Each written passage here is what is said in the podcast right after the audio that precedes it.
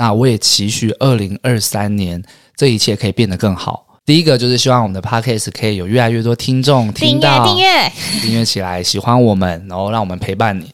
那再来就是我的演员事业，希望可以越来越稳定，这就是我对明年的期许。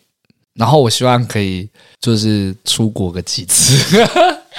干嘛心虚？我好想去日本，我好想去韩国。最大，我最大，如果说更高于这个的愿望，是我真的很希望我爸爸的身体能够好转，嗯、让我能顺利的带他去日本泡温泉。因为其实他的身体要比较依照。医生给的方向不是说我哪时候想带他去就可以了，那现在还在等医生的回应。我真的很希望我能够把货卖光光，然后有钱，然后这个旅费我带他好好的去国外享受，因为这将会是我爸爸第一次搭飞机。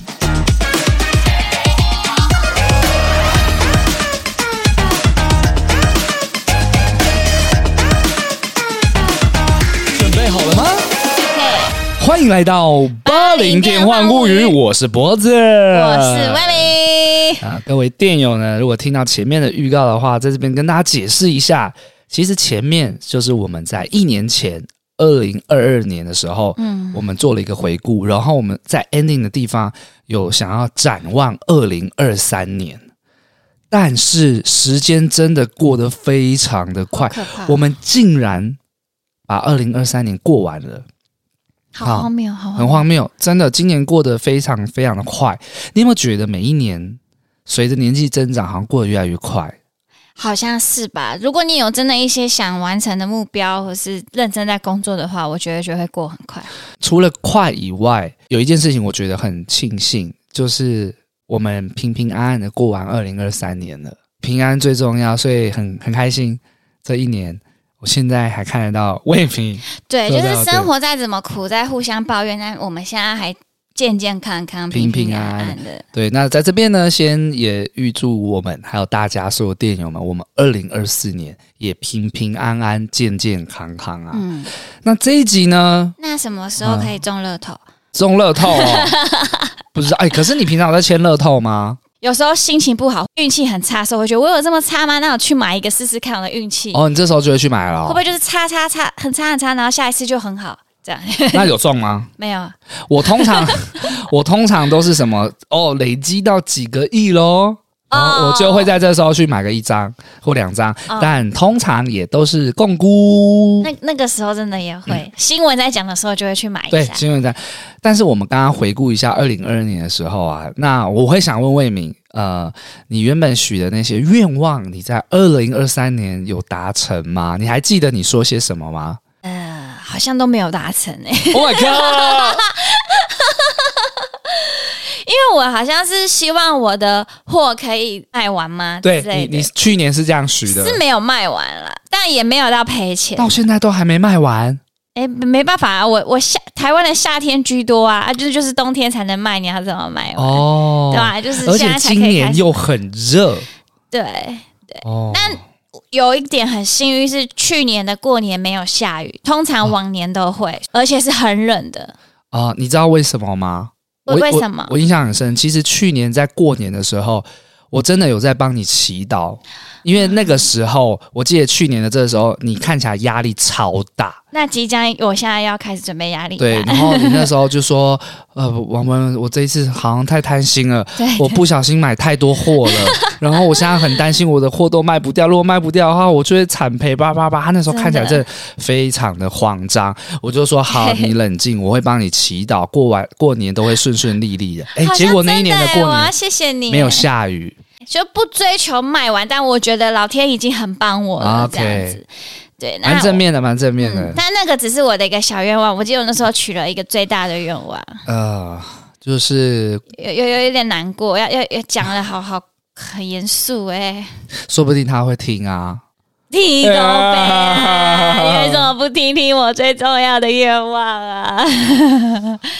去年我许的，如果真的有一直在跟我们的店友们，一定就是我就很希望可以爸爸的健康在嗯。陪爸爸再陪我们久一点这样子，uh, 然后我跟姐姐都已经规划好要带他去日本，因为爸爸没有出国过。嗯，然后有一个很感伤的故事。OK，其其实你知道，老人家都会说不要不要不要那个不要出。我现在因为之前我们有带他环岛，他就有一点不舒服了，嗯、所以他可能会有阴影，觉得出去玩他也没有办法尽兴。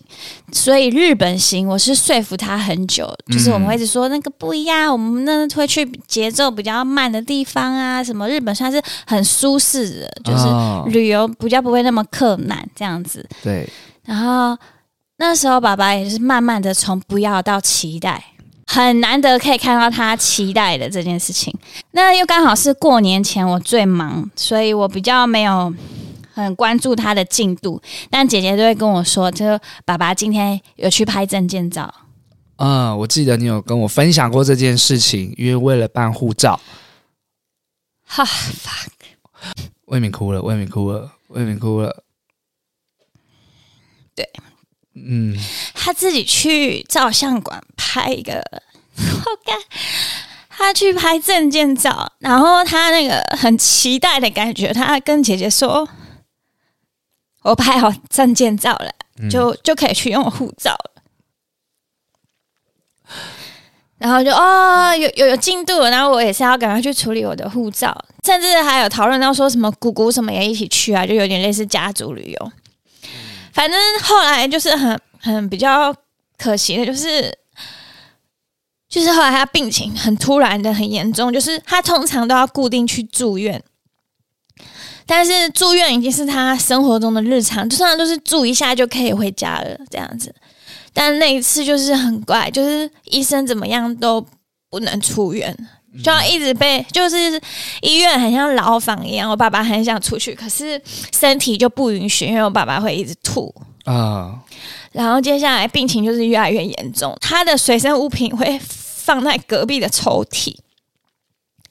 我就会看到那个证件照，证件照，然后可是就没想到，他就竟然就是也没有办法回到家。嗯，他最后就是最后都是在。医院生病，然后就是走了这样子。对，哦、只是到现在看到那个证件照，我就会觉得会是我人生中很大的遗憾。对，嗯、然后我因为他以前都排斥嘛，我觉得不需要。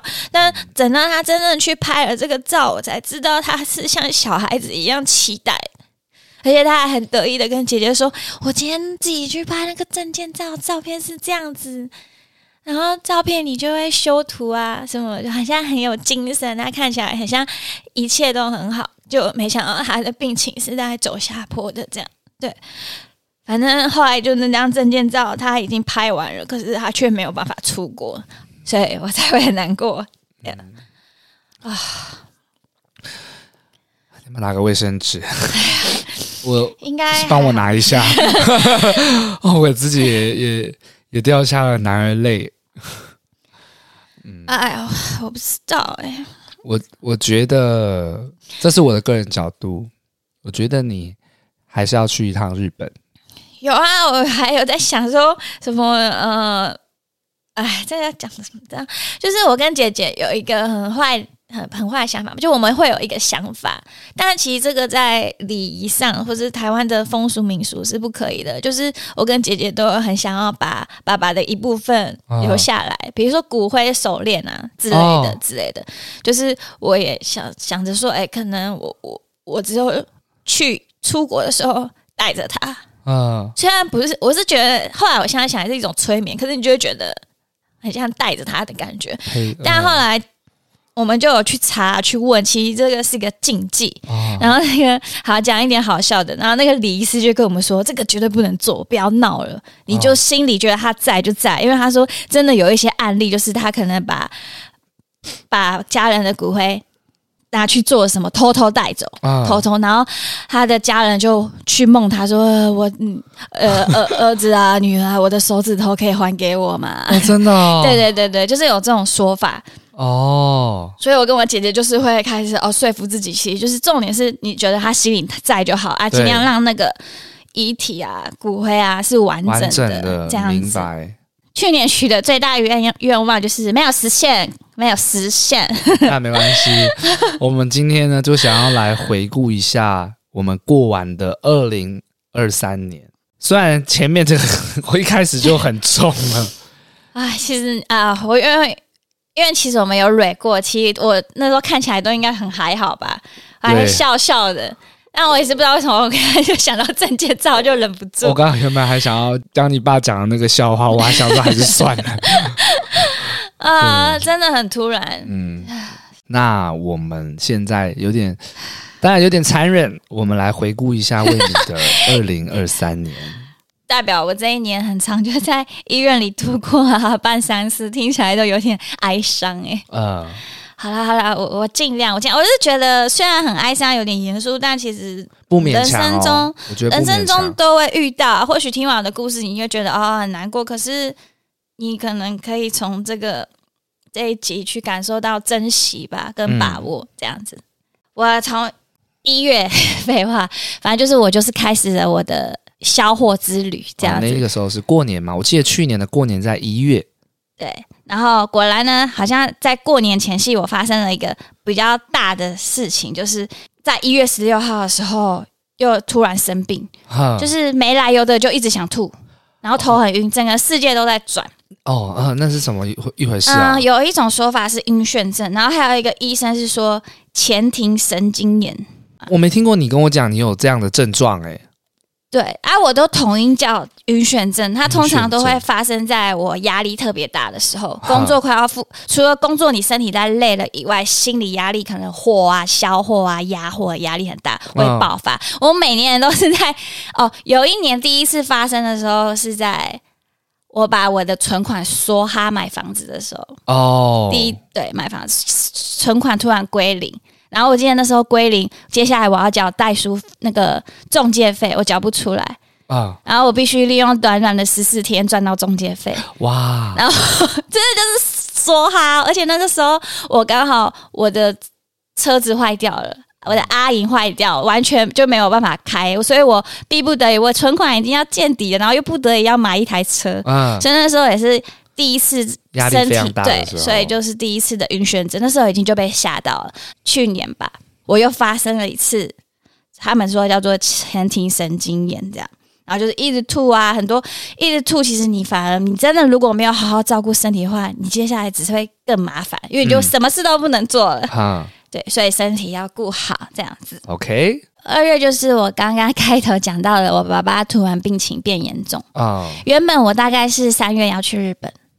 OK，对，所以我爸爸才会在大概一二月的时候去拍证件照。嗯，所以我二月的时候，我几乎都在板桥、台中往返。我一个礼拜大概都要一直来个，都要来来回一次这样子。嗯，然后我爸爸就是开始他的住院，就就没有再回家过了。所以我的二月几乎都在医院里面照顾，对，还有去拜拜，希望爸爸可以度过这个难关。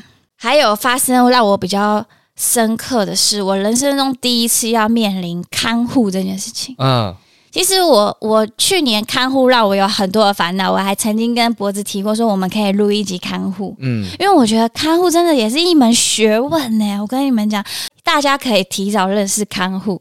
哦，这个你未来，因为我们的父母都会老，嗯，然后你又在打拼工作，你这个职业是非常重要的啊。对，所以我觉得。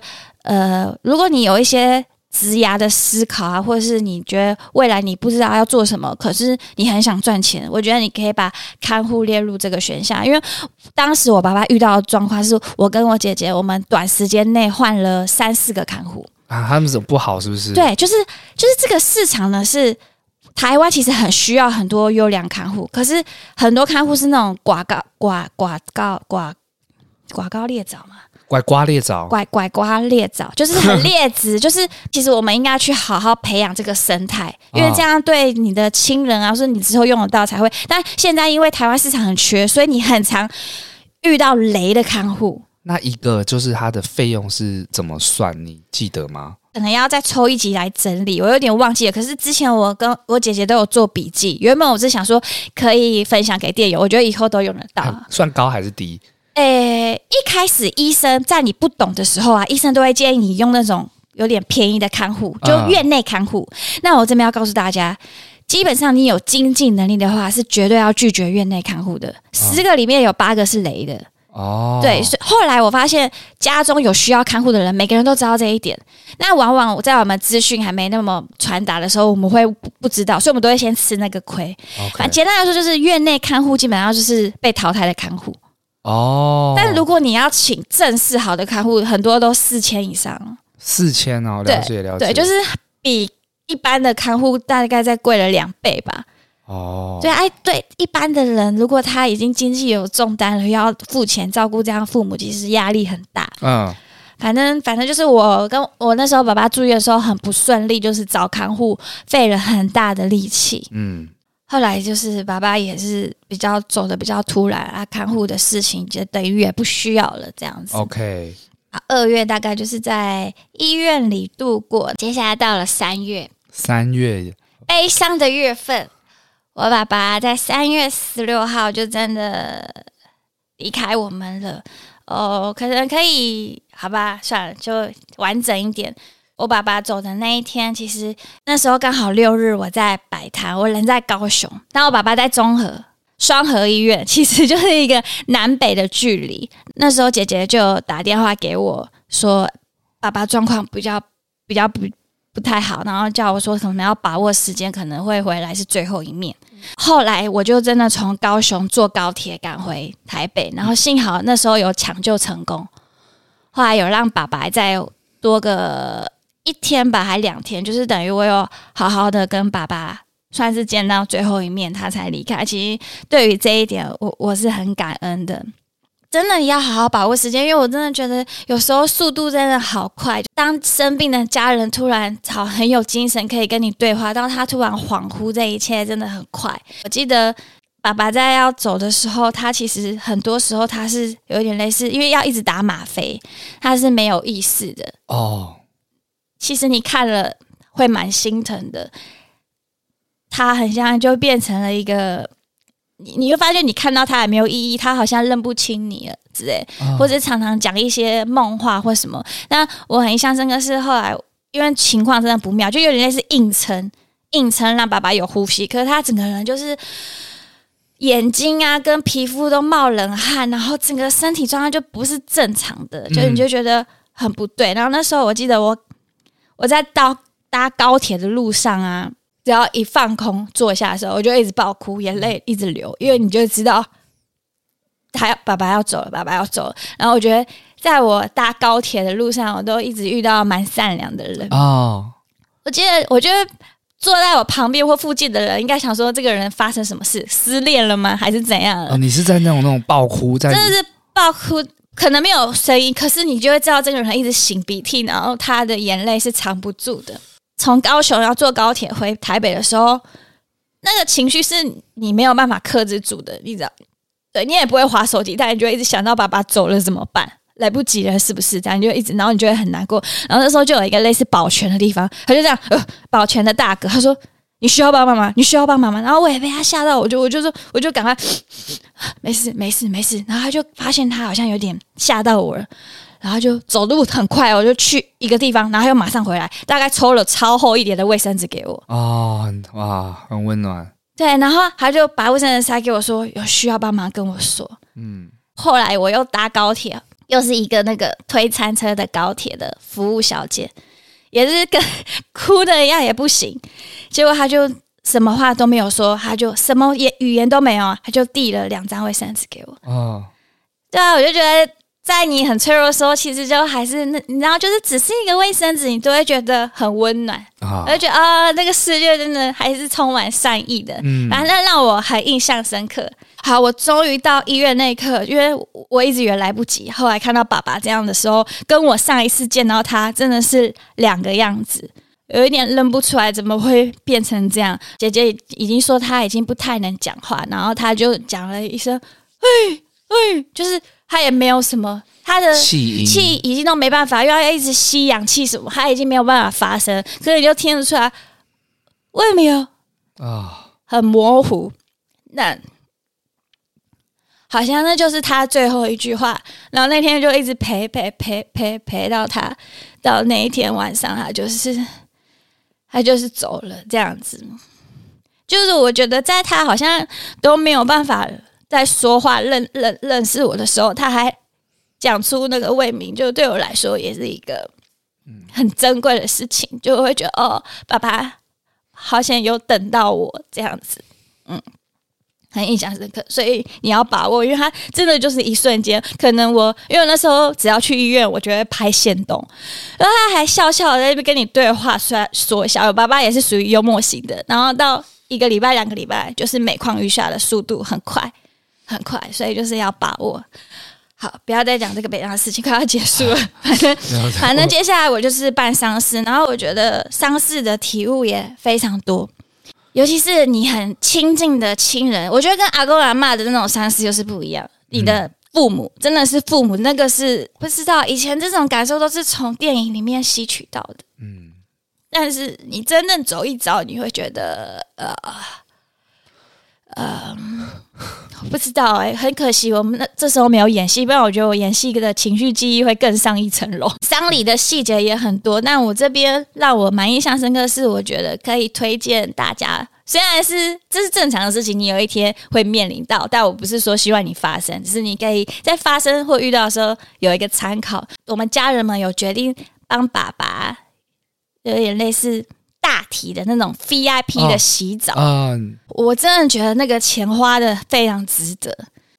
他因为哦这边好好，我坚强的讲嘛，就是一般所谓的，如果你不升级这个洗澡的话，你给你只大概如果只付一两千块去给那个殡葬业的太平间，对，如果你是太平间那边洗的话，其实。他不会让你看到洗澡的过程。对，那因为刚好我男朋友的家人就是做这样仪式的，他就直接老实跟我说，那里面是在干嘛？真的就是抹布随便擦一擦，这样，并没有说什么很清洁啊，很很善待这项事情。因为说真的，他们要处理那么多尸体，哪有可能每一个都这样对待？但如果你只付一两千块，你你。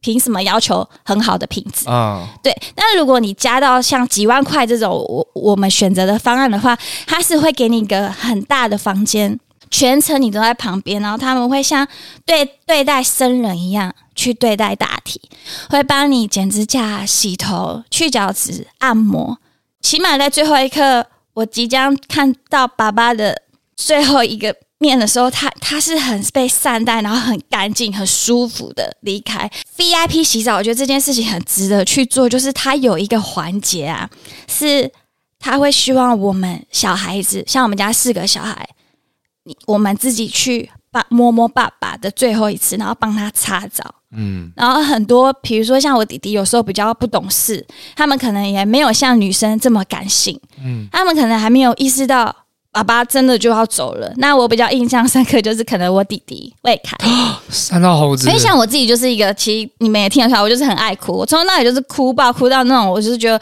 李医师就会觉得我我还 OK 吗？我会不会昏倒之类的？啊、对。那男生们通常可能就会比较冷静一点。对，对我弟弟就是，我就看到他在摸李医师把他手摸到爸爸，然后最后最后一次，可能你接下来真的。没有办法摸他，因为平常也不能摸大体，只有只有那个时候可以。嗯，摸摸他的时候，我就看到我弟弟真的崩溃，我没有看到他这样崩溃过。但是真的都来不及了，就是你要应该要在生的时候去把握很多事。但那那个当下当下很特别，你可以看到我弟弟的无止境的后悔跟。但是起码他有在跟爸爸做一个可能是一个和解的机会啊，他是爆哭是不是？爆哭爆哭，我真的没有看过他那样子，他软，或者是我是觉得在我眼里，我是觉得他可能也是一种和解吧，或是很像爸爸，可能就说没事的，原谅你的，你要懂事，就是你会看到那一幕有很多我觉得很温馨的画面跟你的想象，所以我认为这个钱很值得，算是我整个。在处理后事时候，让我很难忘的一件事，对，所以这个如果你们有在可以加这个钱，非常值得。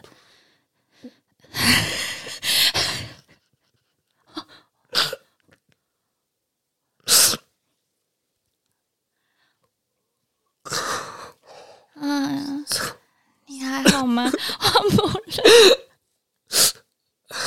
Sorry,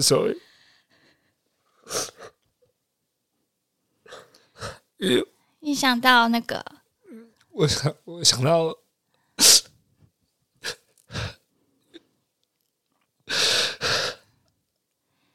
因 为因为其其实，在前年我也经历过家人离开的这件事情。哦，呃、对，所以呃，魏明你在讲这件事的时候，我我我真的有那个回忆都突然间涌现。嗯，没事没事。啊，我怎么样？我演技不错吧？我觉得你真的要找你演戏，你大概就像我刚刚讲，就是很可惜那时候没有演戏，因为你的情绪记忆已经到一个高点了，对不对？对。因为小时候我们只能去想象，虽然尽量不要遇到，但人生嘛，你多少会遇到那个感受，真的是，你只有亲自你才能才能去了解。你有时候很长真的是在放空的。那那你愿意跟大家开口吗？其实我也不好意思，不知道怎么问你。没有了，我我自己是觉得，呃，当然这件事情，我认为在未来的某一个时机点，我也会跟大家分享。嗯，只是我觉得就像你说的没有错，男生其实在这个过程当中都会很硬。我我自己也是，就是我在经历那一切的时候，我都让其实有点好像是。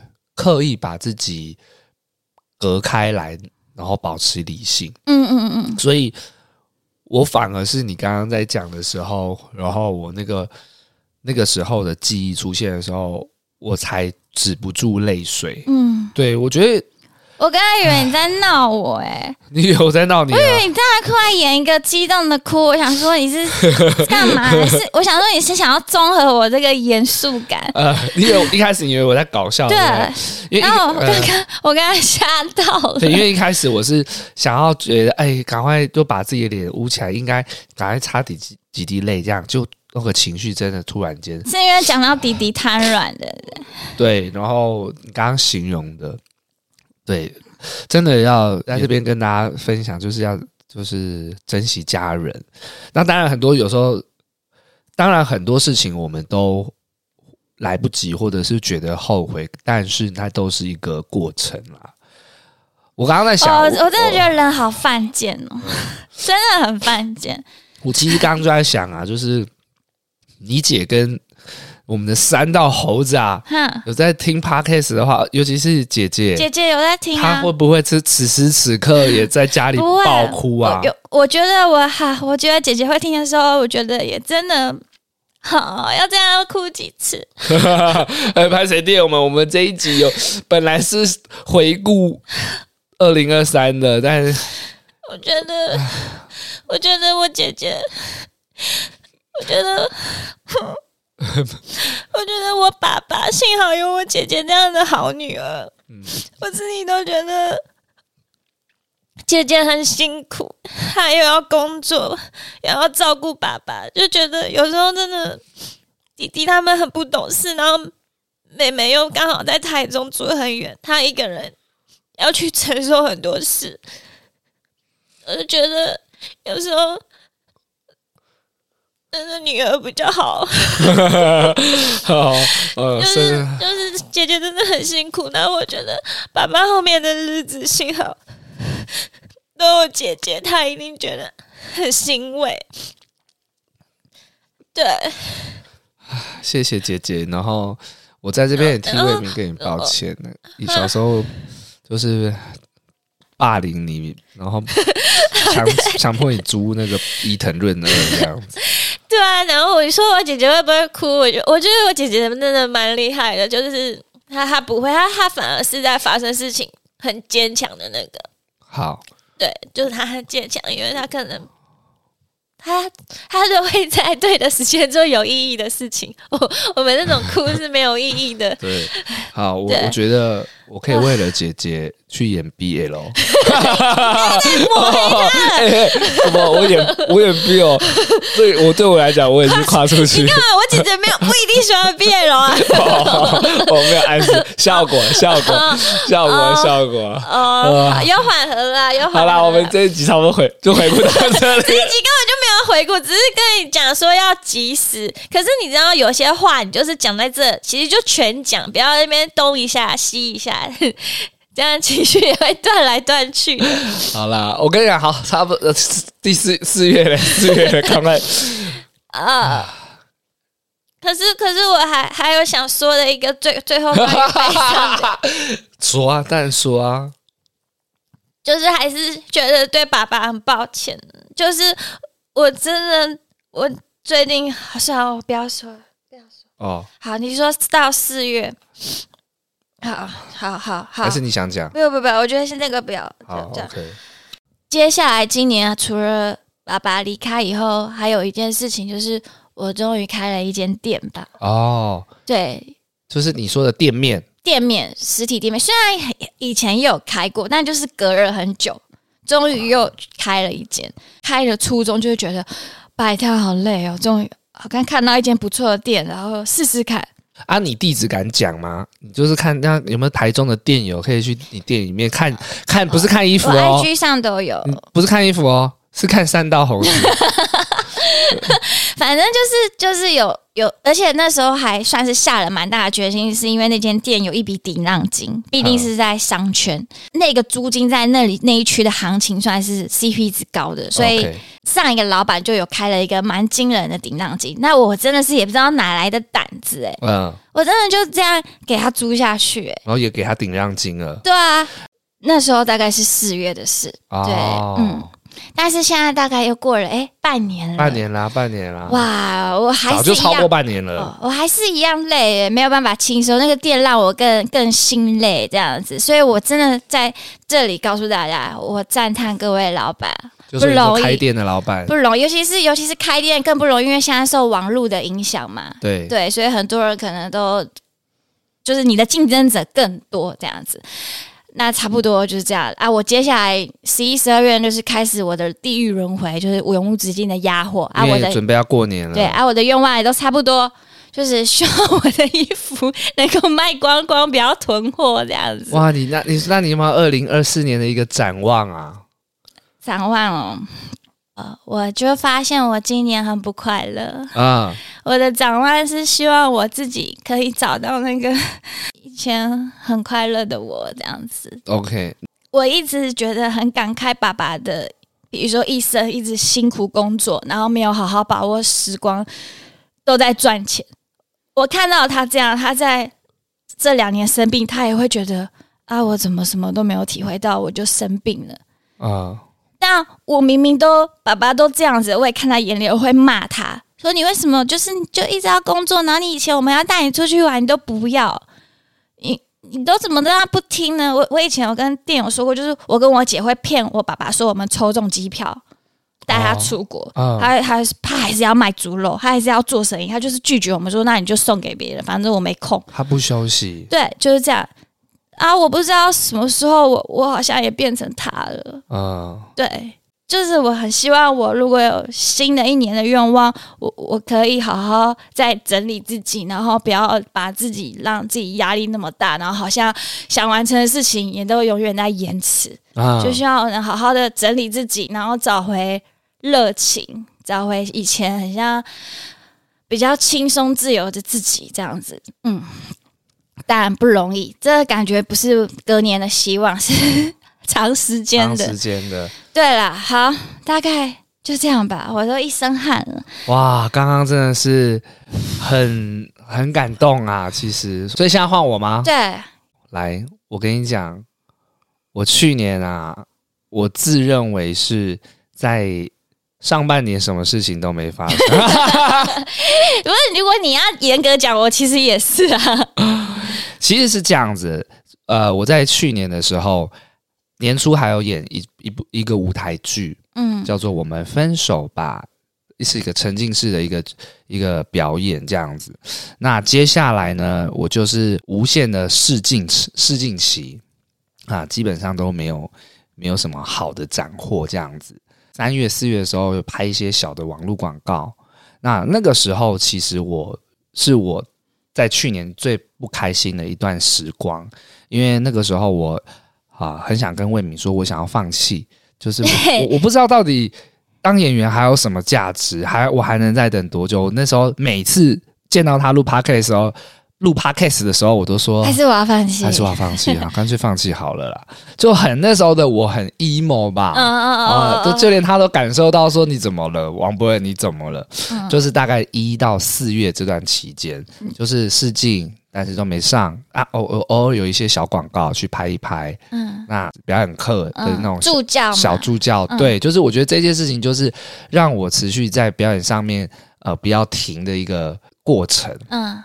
啊！结果到了五月的时候，我觉得就就像我那天分享那个台北电影节嘛，突然间我接到电话说我入围了最佳新人，嗯，跟还有最佳短片。五月多的时候，哇靠！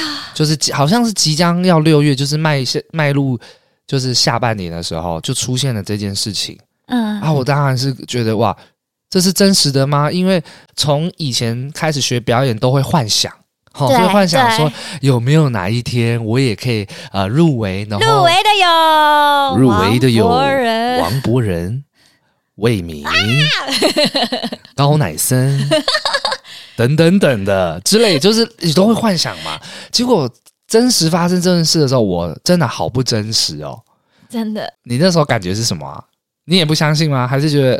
就觉得终于，终于，老天爷这还是挺站在你这一边的这样子。我。印象很深刻的是，我当初接到这个消息的时候，我有发朋友圈嘛？这样讲话很像大陆人。我有发在线动上面，那我身边好多朋友都比我还要激动。嗯，就是像魏敏刚刚那样子。王博仁，你终于，你知道我们去年的二零二二年呢、啊？你知道你有在讲《红楼梦》吗？哦，真的吗？对，因为我刚好今天来的路上，我才在听。嗯，你把《红楼梦》讲的超细的，然后你还说，呃，我还没看过那部片。毛片在那个云端里，我就说啊，就算我还说了一句话，我觉得很棒。我说凭什么觉得不优秀，不代表它不是好作品啊！感天呐，你应该要分享出来给，比如说我们看、朋友看、观众看这样。因为那部入围短片《红的梦》其实是在前年就拍完了。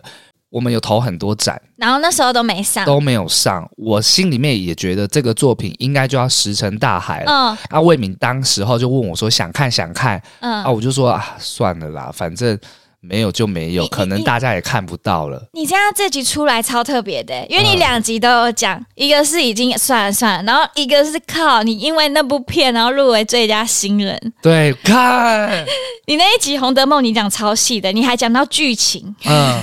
很神奇哎！要感谢 Parkes 让我们记录这一切，你知道吗？嗯。所以那个时候五六月左右，我就是要开始准备啊，他有一连串的影展要开始跑宣传，跟大家 QA，嗯，还有最后的典礼嘛，就是要公布了。虽然我有分享过说，我不觉得我真的会拿到最佳新人，我觉得入围已经对我来讲很满足了。嗯。可是五到七月对我来讲是一个很奇幻的旅程，真的，真的。而且就让我更觉得说，OK，我有一丝丝觉得自己是演员的感觉，嗯，然后我不会放弃了，继续再拼一下。对，就是很像老天爷也帮你打气。对对对对对，所以呃，去年的那个年年终的时候，让我觉得哇，真的是奇幻旅程，奇奇幻奇幻，真的奇幻。哦、对，然后在典礼上看着就是那个大荧幕播放自己有自己是红的梦的那个片段的时候。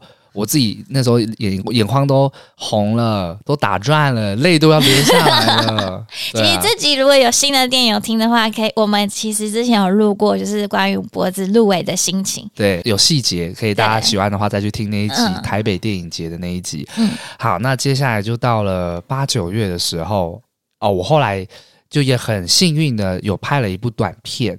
嗯、那那短片那个角色对我来讲很新鲜，我要演一个呃约炮的。那种那个叫什么直男行为研究社里面很常出现的那种类型，嗯、就是对女生可能有些很沙文主义，嗯，但又很喜欢约炮的一个男生，他约到了一个很漂亮的女生，结果他最后被那女生杀了。那女生是个变态杀人魔，剧情大概是这样子啊。我那时候拍的很过瘾，因为我，我要被我最我最后要被他杀掉，然后还要被他丢到那洗衣机里面搅烂。所以过程有一些武打的戏啊，对，然后我又可以演一个很特别的角色，我很喜欢演各式各样，很过瘾，很过瘾。我那时候在里面演一个很油又有点色的男生，这样，啊，那就是你的本色演出来，哎，好，好像是这样子，好像就是我自己。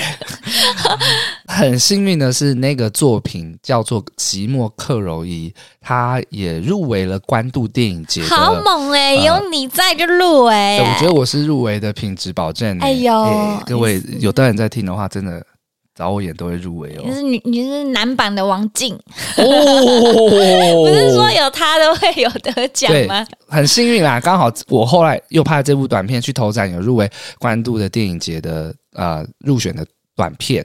后来呢，他又入围了国际的一个法国的那个叫做费勒蒙什么红的奖，好细球，好猛哦！那个、欸、这这些你刚刚讲的这些关渡跟法国的红德梦有参吗？没有啊，没有。对，红德梦没有参，所以现在是变成另外一支新的，叫做吉莫克柔伊。哦、我一开始想说，哎，这个国际影展。我老小弟就是井底之蛙，不知道，我就跑去问那个我身边的导演朋友，他说这个影展其实在国际上是有小柏林影展的称号，哦、算是短片影展非常有名的国际影展。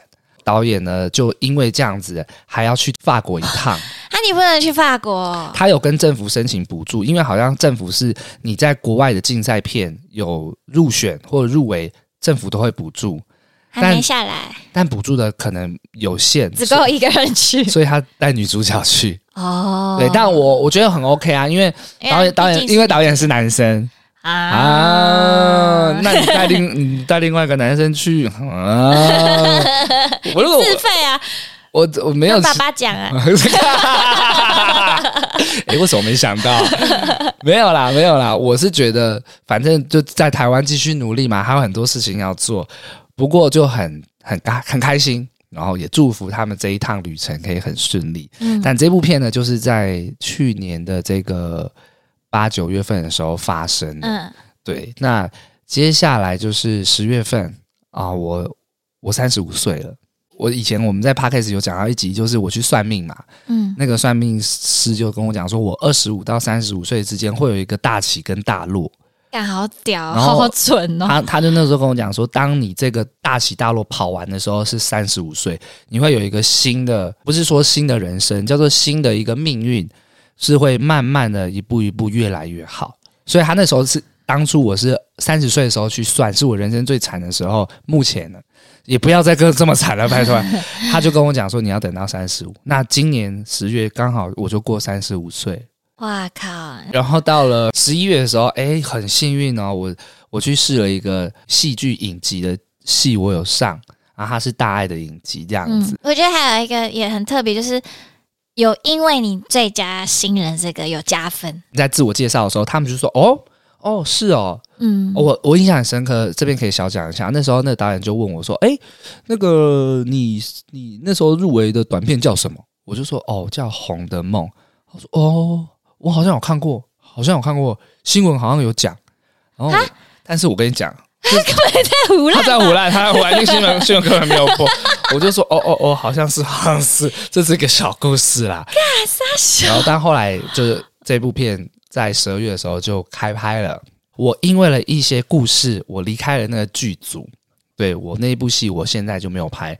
不过有卖个关子，卖个关子，我是一个有职业道德的人。一个精彩的故事，之后再跟大家讲。现在不方便跟电友分享，对，现在还不能讲。那你们持续听下去会听到的，对，非常特别的故事，很好听的故事。对，然后到了十二月的时候，我以前的那个导演朋友就说：“哎、欸，脖子，你那个短影片嘛，就之前有讲过了，嗯，就是前几集有拍嘛，对，所以大概是我的二零二三年发生的事情。我的妈！然后我是在下半年的时候有一个。很不一样的，那个算命师真的太扯了。你是说，因因为已经靠近我要三十五了嘛？对，而且你你超满档的，你下半年再怎样，一直飞，一直各种的忙碌，哎，确实有越来越多事情可以做了，这样子，感觉就是演演员演演员这条路也越来越明朗了。魏敏有讲说，在听二零二二回顾的时候，他就说：“哎、欸，你要你你许的愿望好像都有实现。”对啊，超猛的，我们两个完全颠倒。啊哈，水晶，今年换我水晶，水晶，对，今年换你要加油，水晶实现了，水晶，水晶。那你还记得你去年许的吗？我去年许的愿好像是希望在演员这件事情刚上轨道之后，一切可以越来越好。啊，好猛！啊，确实好像真的有。你要还愿。我不是许愿，我只是祈许。我而且我们我们要跟八点电话物语还愿吗？八点物语，谢谢八点，谢谢这个频道，谢谢这个频道。但是昨去年有我听到了，哎、欸，去年有一个我有许的没有中，有吗？哪一个？我就是说希望我们的那个八点电话物语可以有大涨粉这样子，收听量大涨。干我必须跟电友分享，这一年来收听是很稳定的。嗯、但是都都维持在那边，没有小涨，小涨小涨，最近也有越来越多的趋势。拜托大家看我们两个今天一把鼻涕一把眼泪，真的哇，前面哭成哇！哎、欸，我第一次，我是第一次这样子，对不对？我吓到，我真的吓到，我好像就是顶多哽咽。我刚刚是我哭到，你刚刚讲不出来，我刚刚我刚刚我我空白，我不知道怎么帮你，我吓到，我想说是要暂停嘛，然后。我想说，还是你在你在整我，我 有点不懂哦。我们刚刚话没有讲完，就是我们一把鼻涕一把眼泪，就是大家帮我们 介绍朋友听吧。对对对，还没讲，就是哎、欸，请朋友告诉朋友，请电友介绍电友，好不好？让我们的收听量 撑不下去了啦，大增，这样我们还可以看有没有机会减轻一下彼此的那个负担嘛。请我们喝杯咖啡，听到我们哭成这样子，请我们喝杯咖啡吧，还是买一包卫生纸？对耶，卫生纸那么便宜。对对对，OK，呃，打断你的话。你，但也很谢谢我对面这位啦，我的这个魏敏。不用了，不用，不用，不用，我才谢谢这这一年当中，你当然也经历过很多事情，但还是持续的跟我一起录了一年。真的，这一次我们是真正，好猛哦，我们没有断呢，疯掉哎，啊，很开心，很感恩。我期许二零二四年，就是我们两个都可以平平安安，然后好好的，要快乐。希望呃，我们八零电幻物语的听众。大家都好好的，嗯嗯，我希望我可以赚更多钱。对啊，对啊，我这次我今年许的很实际啊，我就是希望，因为你通常实现的几率都很大。真的吗？我希望我二零二四年就是可以可以可以赚更多钱。那你帮我许下，我我希望魏敏的愿望会实现。好，我希望 你把我的愿望扩大越好了。我希望魏敏的愿望会实现。感觉从你口中会实现。好了好了，你 Podcast 那个也没中，然后跟去年一样，我真的觉得这件事情很特别。如果你们觉得无聊啊，或是你的时候，你也可以回顾一下自己今年做了些什么。嗯，好喽，祝大家二零二四又是更好的一年。祝福所有电友，也谢谢你们这一年啊。让我们陪伴你们。那二零二四年多多指教喽！多指教啊！我是八点电幻物语的脖子，我是魏明，我们下次见，拜，谢谢。